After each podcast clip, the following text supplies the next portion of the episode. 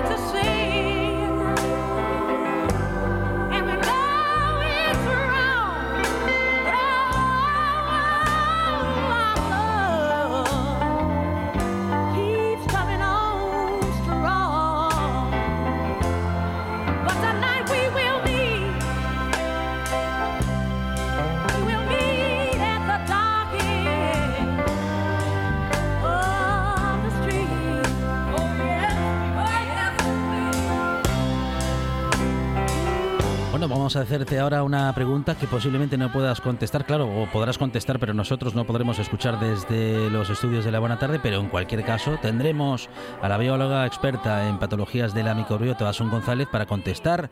Si te hinchas como un globo después de comer, bueno, pues eh, vamos a ver por qué puede estar sucediendo esto. Además, en los casos en los que esto sea el caso, valga la repetición, eh, pues que hayas comido demasiado. Claro, hay, eh, hay casos en los que esta, este no es el, motivo principal, ni siquiera es el motivo que lo produce. Eh, bióloga experta en este tipo de patologías, como decimos, de la microbiota, Asun González. Asun, ¿qué tal? Buenas tardes. Buenas tardes, Alejandro. Encantada de estar aquí en la buena tarde con todos vosotros y con todos los asturianos. Bueno, Paraíso natural. Eh, muchísimas gracias. Bienvenida a esta buena tarde. Bueno, la, pregunta que digamos que planteábamos a nuestros oyentes y nuestras oyentes, si nos hinchamos como un globo después de comer, fíjate que esto, bueno, puede ser eh, una cuestión a la que no prestemos atención y pueda estar respondiendo, bueno, pues a algo que podemos modificar. Sí, efectivamente. A ver, si, como bien decías, no, no, nos pasa de manera muy puntual porque hemos comido una buena fabada, que eso sería algo normal. Si nos hinchamos después de todas las comidas, comamos lo que comamos, si no identificamos si es solo un alimento y nos cae todo mal, si nos levantamos, sobre todo las chicas, solemos hacer como más, más barriga, nos levantamos planas y al final del día terminamos con un barrigón duro que parece de embarazada todo eso puede ser SIBO, son los síntomas más características de SIBO, entre otros, pero esa es como la hinchazón, esa, tantos gases, tanta hinchazón es como el síntoma más característico. Bueno, SIBO es una sigla, es un sobrecrecimiento abdominal, ¿no? Eso es, eh, por sus siglas en inglés, significa sobrecrecimiento bacteriano en el intestino delgado. Y no viene a decir más que, bueno, las bacterias, que no tienen por qué ser malas, sobrecrecen mucho en el intestino delgado donde no corresponde que haya tantas. Es un desequilibrio de la microbiota, de lo que hasta ahora conocíamos comúnmente como flora intestinal.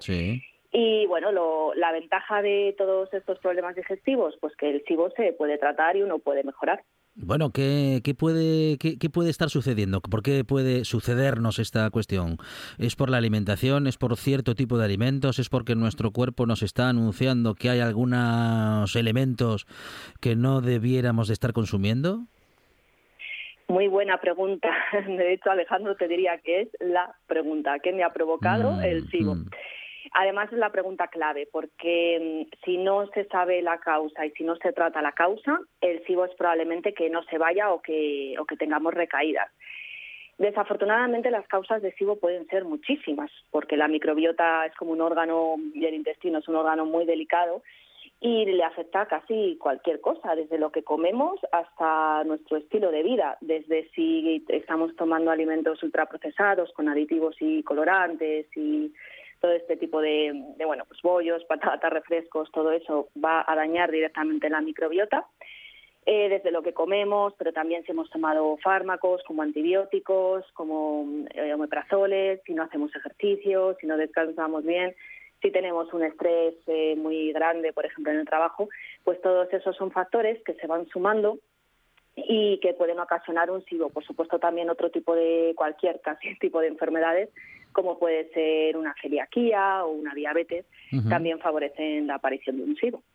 De modo que pueden ser múltiples razones, unas relacionadas con la alimentación, otras con la falta de ejercicio físico. Bueno, de momento sabemos que hay muchas muchas razones o muchos eh, muchas maneras en las que se puede originar, pero no sabemos mucho más. Sí, efectivamente. La verdad es que, bueno, afortunadamente se sabe cada vez más. Tenemos ya bastante, muchísima investigación.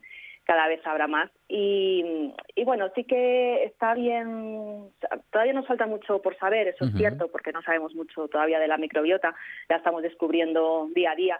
Y la verdad es que es fascinante porque es un órgano que como no veíamos, ¿verdad? Hasta ahora pues teníamos ahí un poco olvidado y, seguiremos sabiendo, ahora tenemos herramientas, pero probablemente en un futuro muy cercano seguiremos teniendo muchas más herramientas para el tratamiento de la microbiota. Bueno, la ciencia se está acercando cada vez más a, bueno, pues a la importancia de todo lo que sucede en nuestra microbiota. Como bien dices, antes le llamábamos flora intestinal, hoy le llamamos microbiota, claro, de un modo más preciso preciso porque se ha profundizado científicamente hablando en este bueno en esta parte de nuestro cuerpo en esta parte de nuestra de nuestra de nuestro aparato digestivo y se ha convertido bueno porque hemos descubierto gracias a la ciencia que suceden allí tantas y tantas cosas que prácticamente sucede allí todo lo que luego sucede en el resto de nuestro cuerpo. Sí, sí, además es que los datos son asombrosos. A mí como bióloga todavía me sorprenden. Eh, sabemos que nos superan, o sea, somos más microbiota que humano, que dicho así, dices, pero bueno, ¿cómo puede ser? Nos superan en número de genes, eh, por 10 o por 100 incluso, y nos superan incluso en, número de células. Eh, somos, son 1,3 células de microbiota, más los virus, que esos no se tienen en cuenta, pero también los tenemos, eh, son más microbiotas, 1,3, más que células humanas. O sea que ya ves si es importante que casi somos somos su hogar, somos más bicho que humano, pero en el buen sentido. ¿eh?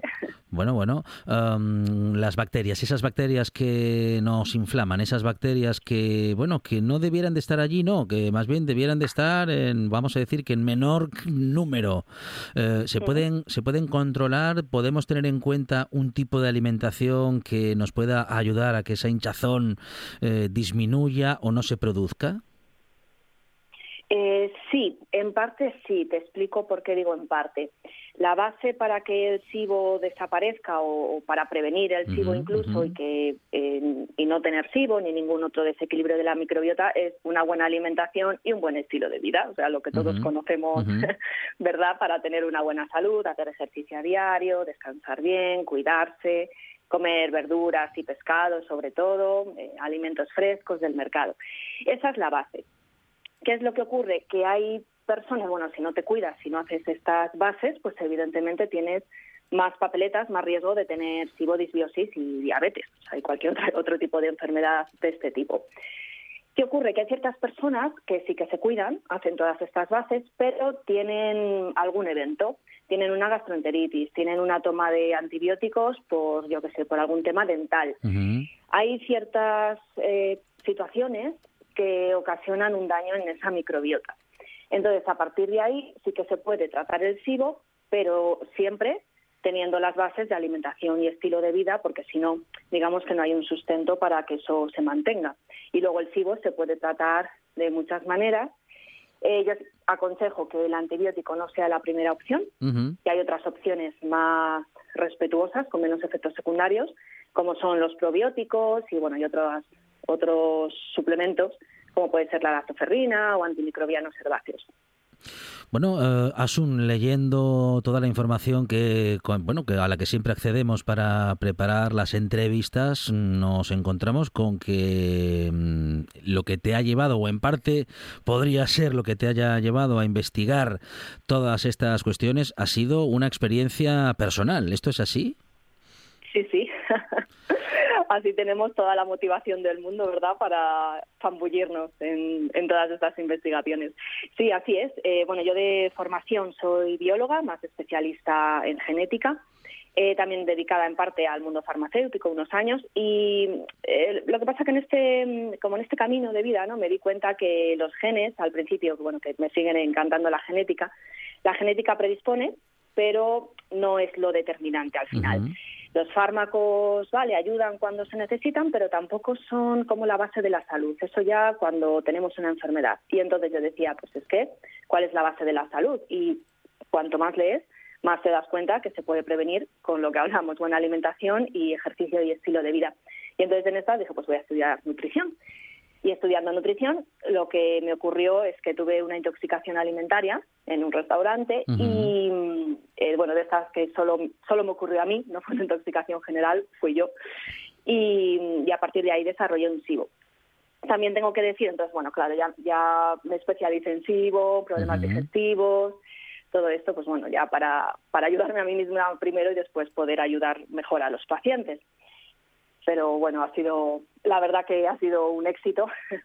Qué bueno. Puedo decir que mm. sí, que me encuentro muchísimo mejor y que, y que bueno, que también tengo pacientes que ya por fin superaron su SIBO y que también se encuentran mejor, así que un mensaje optimista para todos los oyentes, que el SIBO se cura y, y se puede equilibrar al final. Asun, ¿qué es la nutrigenética? Sí, bueno, pues es un campo apasionante. Es, eh, digamos así, muy sencillo es cuando la alimentación habla con tus genes. ¿Vale? Como decíamos, la genética, bueno, pues son como unos, unas instrucciones, las instrucciones que tenemos en las células, pero luego no se expresa todo eso. Se expresan solo unos genes, dependiendo de tu ambiente, de cómo te críes, de cómo te cuides, de lo que hagas, porque al final tus genes están eh, a, a expensas, o sea, a ti te sirve tu genética para adaptarte a tu ambiente. Y al final la genética es igual casi en todos los humanos y lo diferentes que somos, ¿verdad? Así que la nutrigenética se especializa en estudiar cómo la alimentación modifica los genes, hace que se expresen unos genes buenos o no. Eh, digamos que puede ser como algo así como una alimentación, al final el, el fin de todo esto es, digamos, pues imagínate una alimentación anticáncer o algo así, una alimentación que, que, nos cure de verdad, que nos claro, Claro, claro.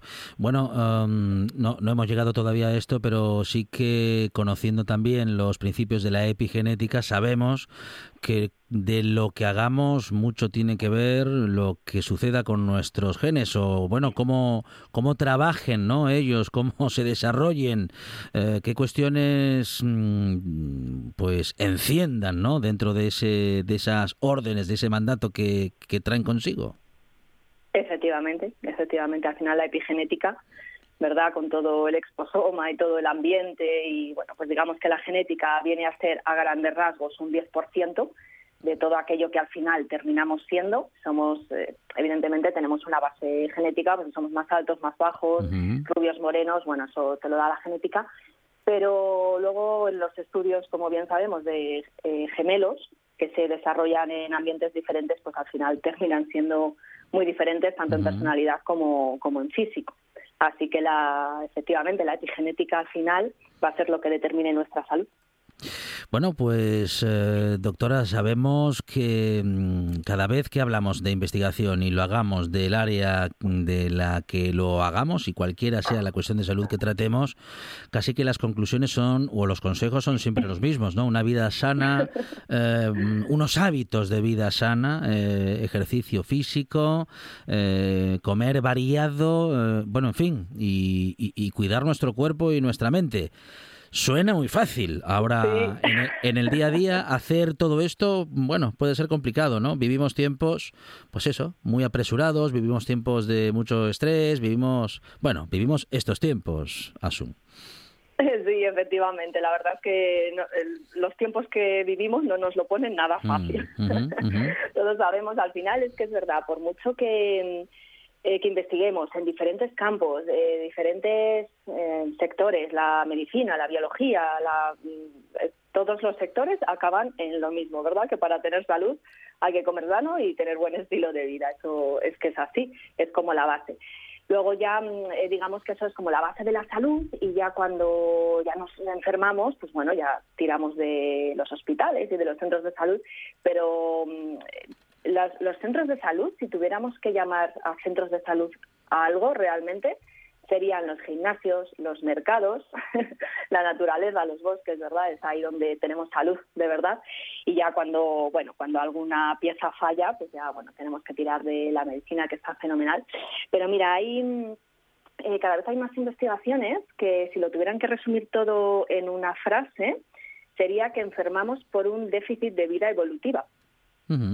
Y dicho así, es como, bueno, pues no hay que volverse a la cueva, no, es necesario, pero sí que, claro, nuestra genética lleva muchos miles y millones de años de evolución y, bueno, pues son lo que nuestros genes esperan, ¿verdad? La naturaleza, la, alimentación fresca, el ejercicio y cuando nos despegamos demasiado de eso y, y ya, bueno, perdemos un poco la salud también. Bueno, y justamente en la publicación tú también tienes Sibo, eh, que no, una, una, pregunta que nos hace justamente Asun González.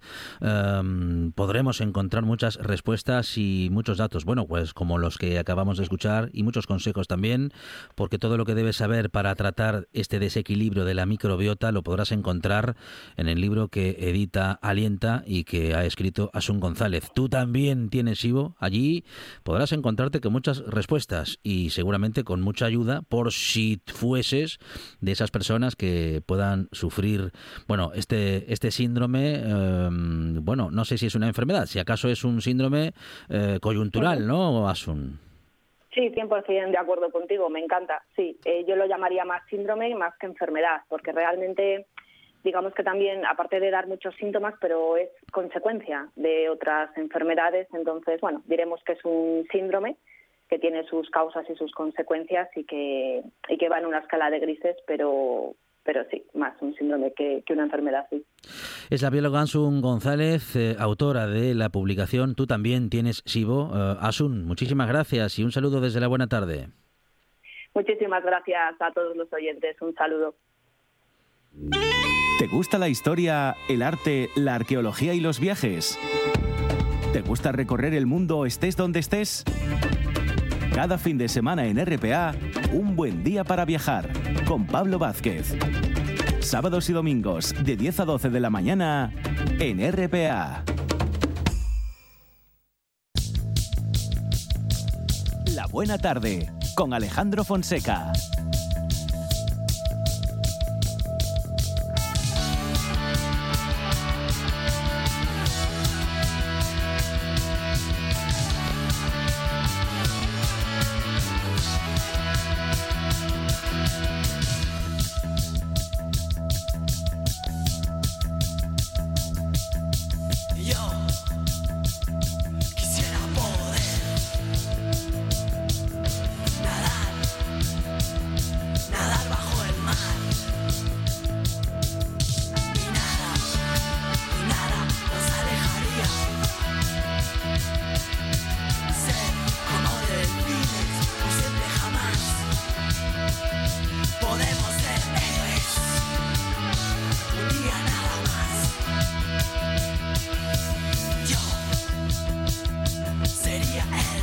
Para acercarnos al cómic, Monchi Álvarez. Con Manolo González. A ver si está el teléfono Manolo González, porque últimamente algo, algo pasa con los teléfonos de Villaviciosa. Manolo, ¿qué tal? Buenas tardes. Los teléfonos de Villaviciosa estarán como todos los del mundo, pues ya sabéis. ¿Qué pasa? Cogidos por el Ser Supremo. Ah, el Ser Supremo. ¿Ah, sí? Pero el Ser Supremo no es Florentino Pérez. Ah.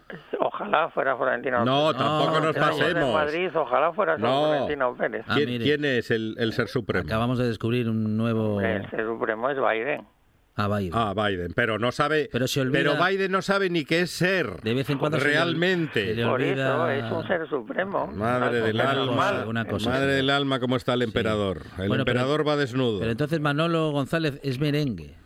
Sí, seguro. Desde que nací. Ah, Pero Manolo, ¿cómo, cómo vas a ser punky y merengue? Eso no puede ser. Muy contradictorio, Manolo. La historia cuando Tony Leblanc y todo esto. Tony Leblanc. Ah, mire. Vamos a ver, ahora citando a Tony de cuando, De cuando ser del Real Madrid... Eh, era, era ser franquista. Era no. era no, no como ahora. No, no, no iba, iba yo a decir eso. pero bueno, de cuando... Ahora, eh, tenemos a la Europa en contra. ¿Eh? Ah, normal, ¿cómo? lógico. Bueno, hoy no vamos a hablar de cómics. Ah, ¿no? ¿Del, Madrid? Entonces hablamos de fútbol, Manolo, ¿no? No, vamos a hablar de manga. De manga. Ah, muy bien. Ah, bueno, bien, bien traído con el Madrid. es una especie de cómics, pero en japonés. Ajá. Entonces, yo no sé si oísteis, o si visteis, mejor dicho, una de estas dos películas que yo me acuerdo cuando salió la animación, pues todo el mundo hablaba de este esta película, El viaje de Chihiro. Ah, sí, sí, sí, cómo no. Sí, yo, la vi. Una auténtica maravilla. Y El viento se levanta, que ganó el Oscar en el año 2013. Bueno, pues Miyazaki, que es el autor del famoso viaje de Chihiro, que se llama Hayao Miyazaki, publicó mm, una, un manga en el año 83 y se publica por primera vez en España. Eso es una maravilla. Si algún día queréis regalar un cómic o un manga o una novela gráfica, apuntaros El viaje de Shuna, Lorita Salamandra. Y nos cuenta la historia de Shuna, el joven heredero de un pequeño y humilde país, observa impotente cómo sus habitantes pasan hambre y trabajan hasta la extenuación para cultivar los escasos cereales que su árida tierra les ofrece hasta el día en que un viajero le habla de un misterioso lugar donde brillan unos campos dorados de extraordinaria belleza, cuyas semillas son capaces de erradicar el hambre allí donde se siembra. Montado en su Yakul, Shuna se embarca en un peligroso viaje hacia los confines del oeste en busca de los milagrosos granos.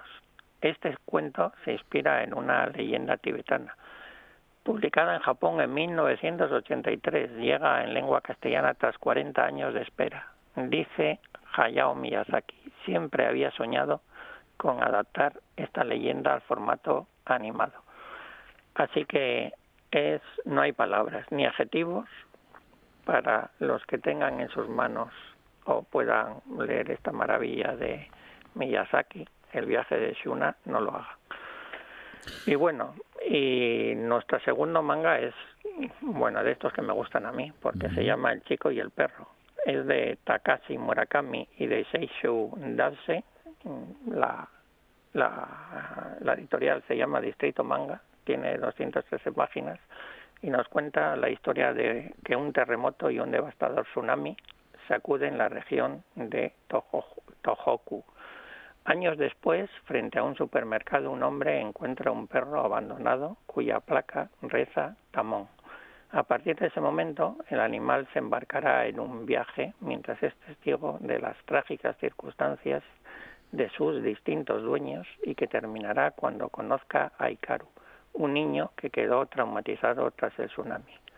Este emotivo relato describe con maestría el instinto de supervivencia y el amor como un día como hoy, inconmensurable que nace del vínculo entre un perro y su amo. Y hoy, como es 14 de febrero, vamos a, San una historia maravillosa que se llama La novia de Minami Kun. Mm. Su autor se llama Shunshiko Uchida lo publica Ponemon y tiene 190 páginas. ¿Qué japonés tiene? Sí, muy bien. Muy bien ¿Cómo se conoce? Estuve allí. ¿Qué harías si tu novia se redujera de la noche a la mañana al tamaño de una muñeca? Esta es la, increíble historia de amor de Minami. inquietarme como poco. Ya, sí. Pero ¿cómo, cómo es la muñeca? ¿Pequeñita, pequeñina? Cabe en un bolsillo. Claro. En un bolsillo. Bueno, anda. Esta es la increíble historia de amor de Minami y su novia Chiyomi dos adolescentes que ven su vida cotidiana trastornada y deben adaptarse a su nueva realidad.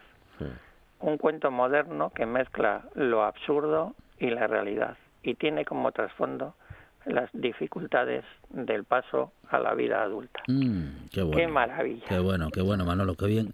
Oye, lo está, lo está, bueno, siempre lo dices con mucho entusiasmo, pero me parece hoy especialmente, que hoy especialmente. ¿eh? Sí, y además adolescencia y muñeca siempre van de la mano. Sí, no, porque, a ver, yo creo, yo, los mangas a veces no sé, siempre dicen que si son para públicos muy adolescentes o, muy niños, pero es mentira. Mm, es para todas las clases de públicos y estos concretamente son para un público un poco más adulto. Entonces, mm, la gente que, hay mucha gente que de verdad, que no te lo podéis imaginar, que se lee novela gráfica y el, el manga no lo quiere ni ver. Ah, mira. ¿Pero por qué? Bueno, por ignorancia sobre todo y por desconocimiento y es una pena repito es una pena que no lleguen ya no digo a Taniguchi que es, es el maestro de los maestros pero no de no solo de manga sino de todo pero a todos los demás mm, Tezuka mm, a ver puedes criticar muchas cosas los dibujos mm, el guion pero hay historias como estas ¿eh? y un día pondré las historias de un coreano o de una coreana porque yo nunca sé si son hombres o mujeres con esos nombres, que son increíbles y bueno, y todo el mundo los debería leer. Entonces, el manga no es solo para niños y para adolescentes. Claro que sí, claro que sí. Es eh, bueno para todos los públicos, Manolo, y además con recomendaciones como la tuya, bueno, acertamos seguro. Yo, ¿eh?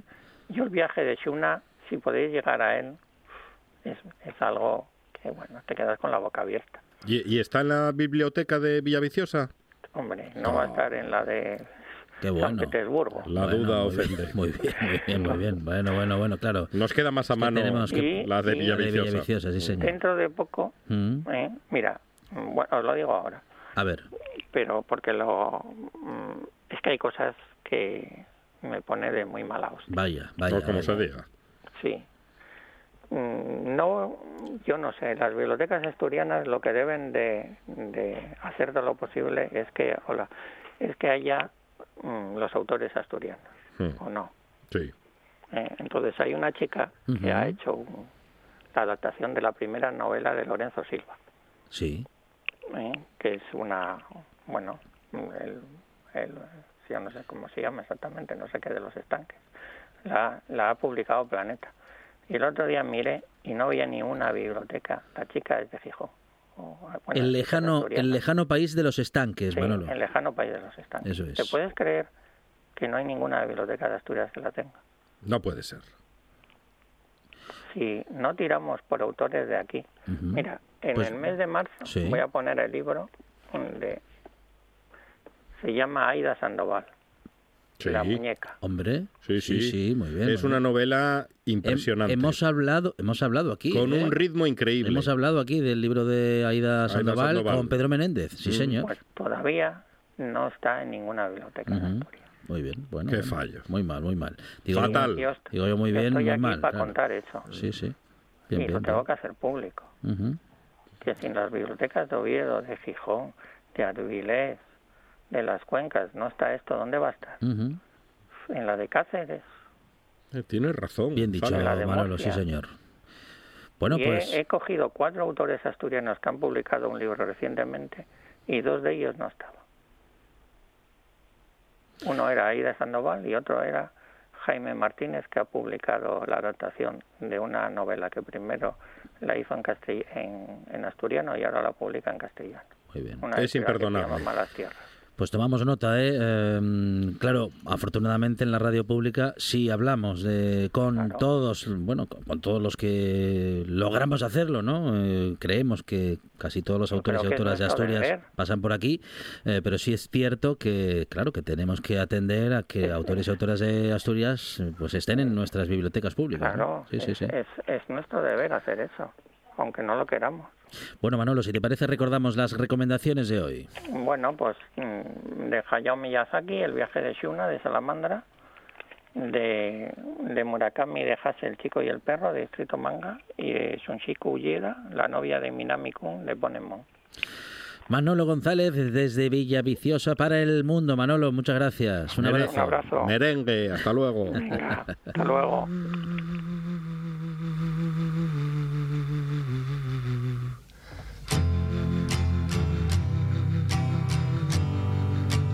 Me gusta la buena tarde.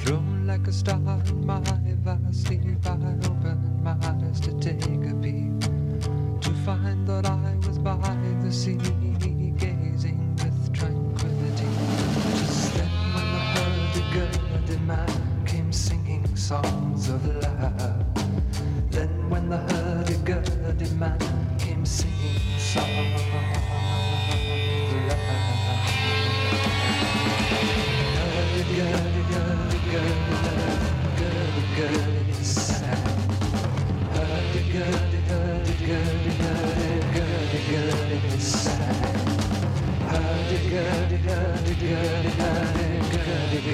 Inside. Con buena música seguimos en esta buena tarde con grandes temas como, bueno, pues el de la diabetes, porque a pesar de su amplia presencia en los medios y su alta prevalencia, esta enfermedad crónica sigue siendo una condición en torno a la que se difunden muchos bulos y muchos mitos. Eh, vamos a hablar de este asunto, bueno, sobre todo de cuáles son los bulos y los mitos y cuáles son los que tenemos que desterrar para siempre. Lo haremos con el doctor Edelmino Menéndez, jefe del Servicio de Endocrinología y Nutrición del Hospital Universitario de Asturias. Edelmiro, ¿qué tal? Buenas tardes. Hola, buenas tardes. Bueno, doctor, eh, muchas cuestiones respecto de la alimentación, claro, y del consumir azúcar, por ejemplo, por parte de las personas que sufren diabetes. Eh, bueno, hay afirmaciones, ¿no? Hay mm, muchas personas que automáticamente eh, dicen y aseguran que una persona que sufre de diabetes no puede tomar azúcar, no puede tomar pan ni tan ni tampoco mm, podría en principio comer frutas especialmente bueno las que son ricas en, eh, en azúcares no como las uvas por ejemplo. Esto tiene más que ver con el mito que con la realidad doctor sí es un error. Eh, una persona que tiene diabetes puede comer eh, absolutamente de todo. Y por supuesto puede comer eh, alimentos que tengan hidratos de carbono, es decir, que tengan azúcares en general. No, no, no podemos decir que no puede comer, comer pan, que no puede comer frutas, por supuesto, puede comer pan, puede comer frutas, cualquier tipo de fruta. Lo que pasa que eh, la cantidad de esos hidratos de carbono que están en los alimentos tienen que ser controlados. No se pueden comer en exceso porque eso sí va a subir el azúcar en la sangre. Entonces se puede comer, pero no se puede comer mucho pan, no se puede comer muchas frutas. Hay algunas frutas que tienen más azúcar que otras, entonces no podemos comer la misma cantidad de manzana que de uvas. Pero por supuesto, sabiendo qué cantidad comemos, se puede comer y se debe comer de todo porque las frutas tienen muchas eh, virtudes nutricionales, no tienen vitaminas, por supuesto, no hay que evitarlas en ningún caso. El azúcar simple, digamos, refinado, eh, lo que es el azúcar de sobre, se puede comer, lo que pasa que también no se puede, se puede comer en pequeñas cantidades para endulzar sabiendo lo que es y por supuesto cualquier persona con diabetes con los medios que hay ahora, con los métodos que hay ahora, sabe cuánto le sube el azúcar y sabe cuánto puede comer o no puede comer y, y, y si lo come debe ajustar el tratamiento a aquello que come, ¿no? Eh, doctor, tenemos una pregunta específica eh, por parte de uno de nuestros oyentes, Nacho, que nos escribe desde Oviedo y nos pregunta si, eh, teniendo diabetes, como es su caso, puede consumir dátiles. Sí, sí, también. Los dátiles, para que los dátiles son ricos en, mm, mm. azúcar. Eh, por lo tanto, se puede consumir en una pequeña cantidad y sabiendo que eso, pues, dependiendo de la cantidad, le va a subir el azúcar. Y si, por ejemplo, se pone insulina, más dátiles tendrá que poner un poco más de insulina. Pero sí, nada, en realidad nada está prohibido si sabe cómo tratar y cómo controlar su enfermedad. ¿no? Bueno, eh, eh, y por supuesto lo importante es no comer de más, es decir, el exceso de grasa corporal, la obesidad, nunca es bueno para las personas con diabetes. Bueno, eh, hay diferentes tipos y, o niveles de, diabetes y algunas son incluso asumidas como la diabetes buena o la diabetes mala. esto, esto tampoco es así. Todas las diabetes, todos los tipos de diabetes, que hay muchas, bueno, fundamentalmente hay dos que llamamos tipo 1 y otra tipo 2, pero hay muchas otras. Todas lo que tienen en común es que hace que la glucosa en la sangre, el azúcar, sube en la sangre y eso es lo que hace daño. Pues suba por, si está alto en sangre, sea por el tipo de diabetes que sea, hace daño y es malo para muchos órganos y en muchos aspectos. Por lo tanto, todas las diabetes son buenas o todas son malas, todas son parecidas. Lo que hay que hacer es controlarlas lo mejor posible y conseguir que no hagan daño. ¿no? Bueno, la alimentación, por supuesto, que sigue siendo fundamental y lo es eh, para las personas que sufren esta enfermedad crónica, pero en cualquier caso, posiblemente tengamos que desmontar muchas de esas máximas ¿no? que tenemos que tenemos asumidas, doctor. Todas las diabetes son, bueno, pues eh, prejudiciales. Eh, los alimentos se pueden consumir, bueno, pues todos los alimentos son factibles de consumirse, aunque tengamos diabetes, pero tenemos que hacerlo, como bien dice, a su composición, a su, bueno, a si son ricos en azúcares o no, o si son ricos en harinas o no, eh, es decir, a conocer también, eh, gracias a los datos y a la guía que nuestro endocrino, nuestra endocrina puede hacer eh, con nosotros como pacientes, siguiendo esa guía para justamente empezar a conocer un poco qué sucede con nuestro organismo y con según qué tipo de alimentos que hay que hacer es una alimentación variada, una alimentación completa y variada. No hay por qué excluir a ninguno, por supuesto, no se puede comer solo alimentos de un tipo, hay que comer alimentos que tengan hidratos de carbono, alimentos que tengan proteínas, alimentos que tengan grasas, la dieta mediterránea de la que tanto hablamos y de la que eh, a lo mejor nos estamos alejando. No olvidarnos nunca de las legumbres, que son un alimento ideal. Tienen hidratos de carbono, tienen proteínas, pero son buenos hidratos de carbono, son buenas proteínas y por supuesto las verduras y las frutas eh, son eh, la base de la alimentación. No, no empeñarnos tampoco en comer alimentos precocinados ni, ni, ni grasas, alimentos transformados. Todo lo que lo que se considera una alimentación sana es la alimentación ideal para una persona con diabetes.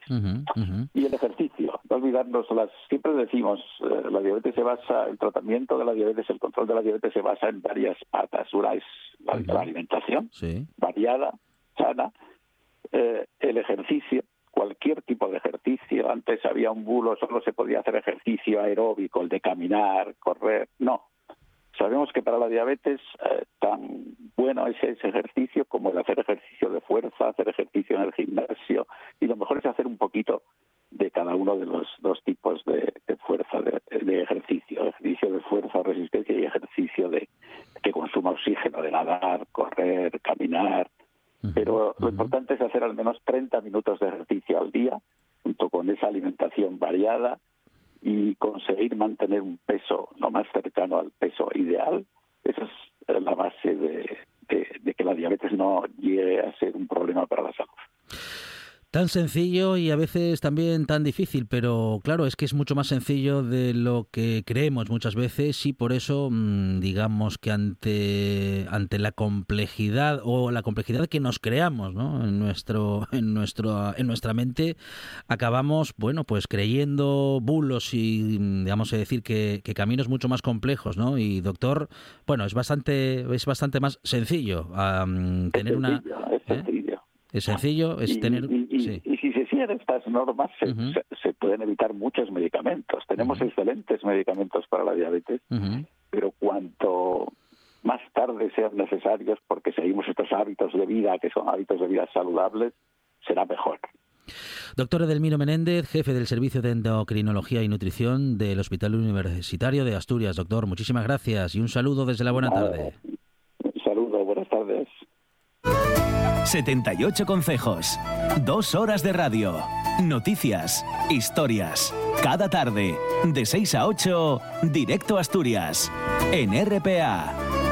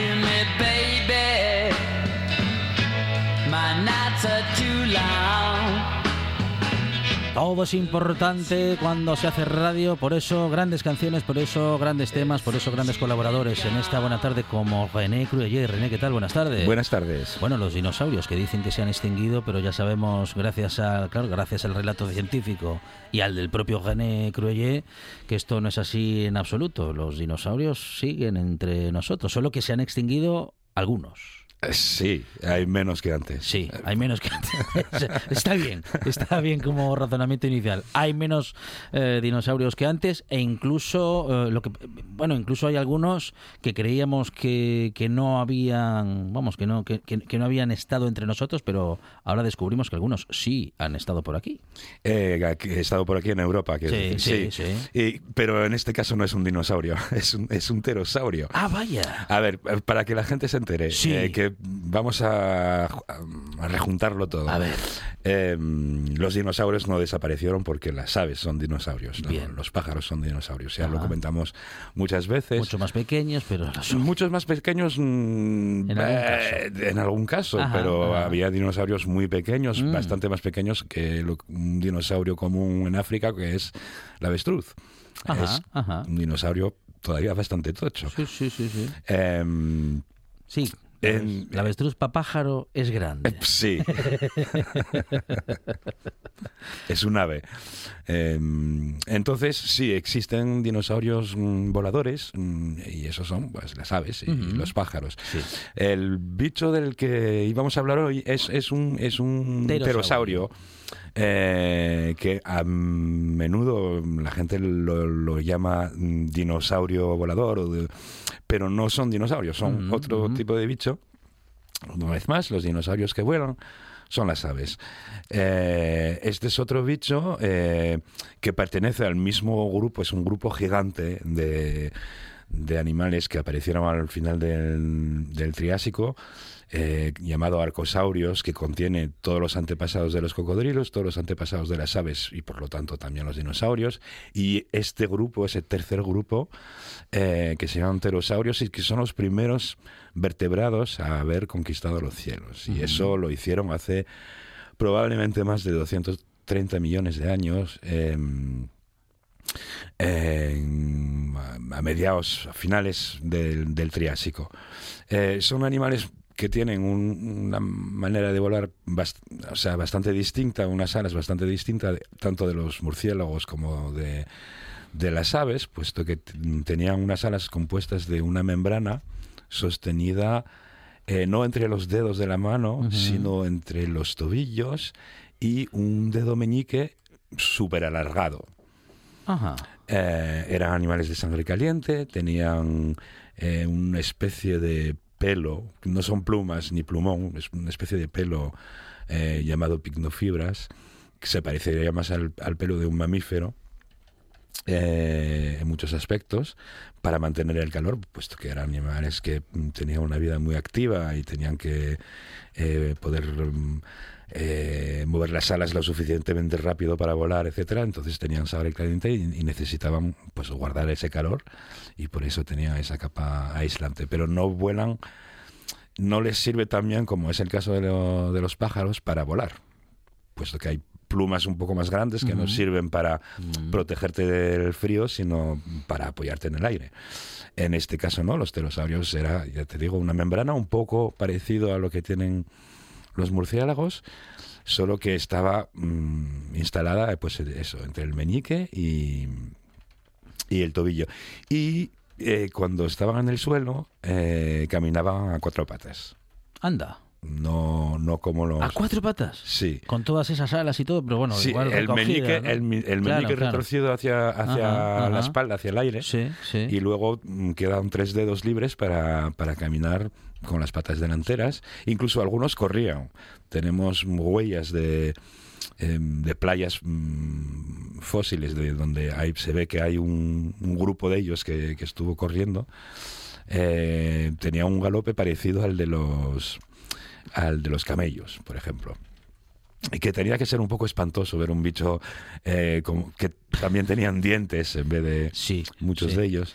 En este caso sí que tenían dientes. Hay, hay uno que está, uno de esos que se piensa que eran capaces de correr, está representado en, en una sección del Muja del Museo del Jurásico, eh, hay una vitrina donde dice, es, todos estos bichos no, crees que son dinosaurios, pero, no, no lo son. hay un dimetrodón también, si bien recuerdo, y hay un pterosaurio em, en la postura corriendo. Eh, está, está muy guay.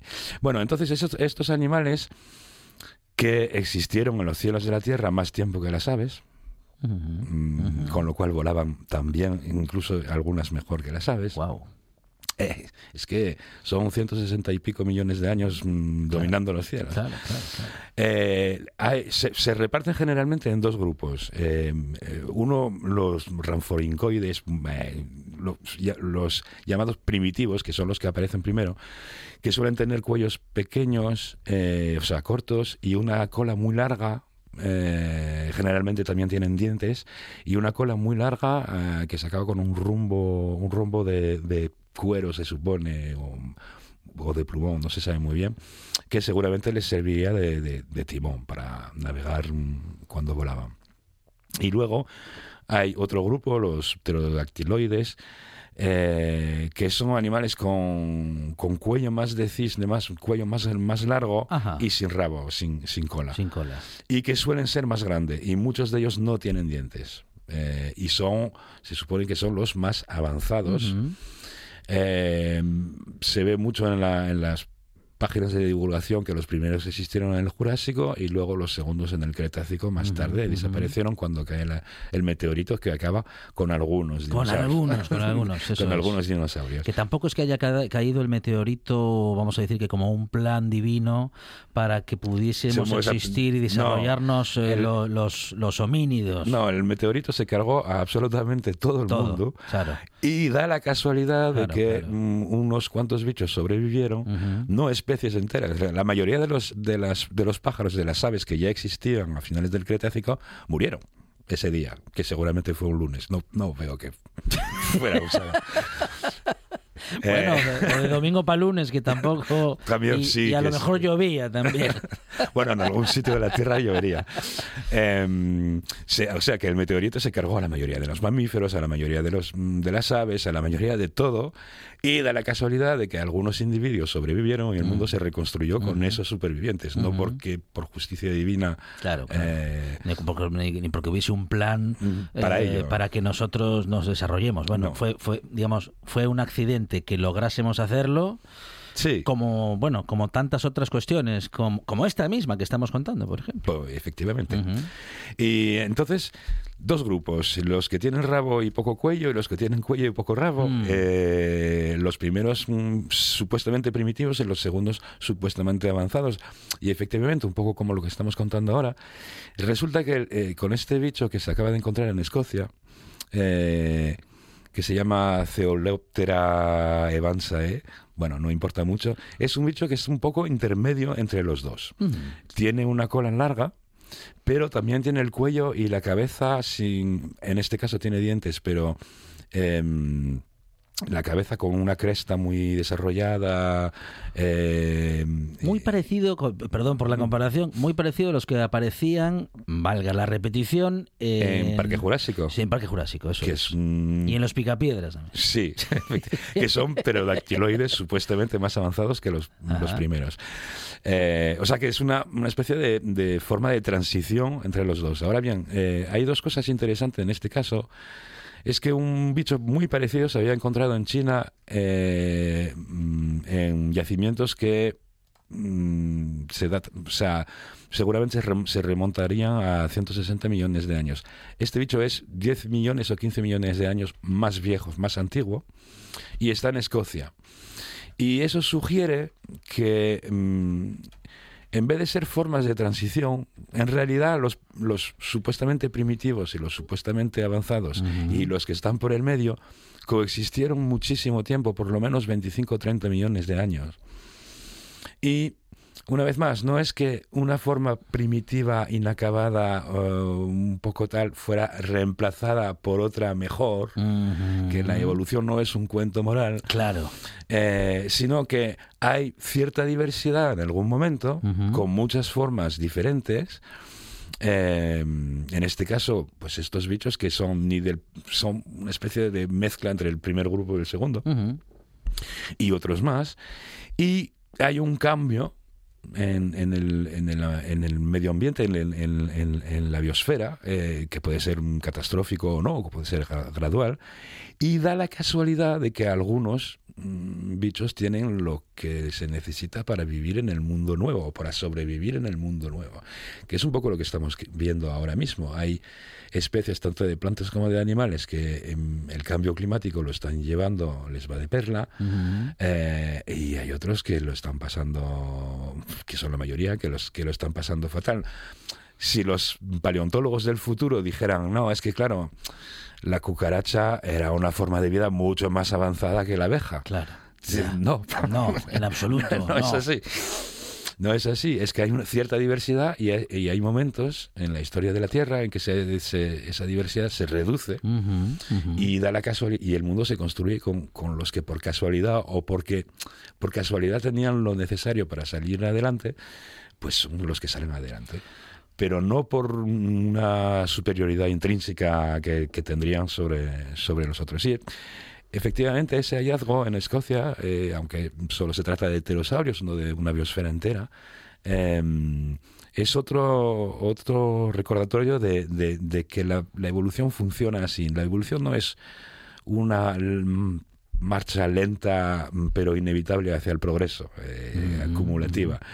Eh, la, evolución es diversidad y de vez en cuando filtros de selección que dejan pasar a cosas y otras no.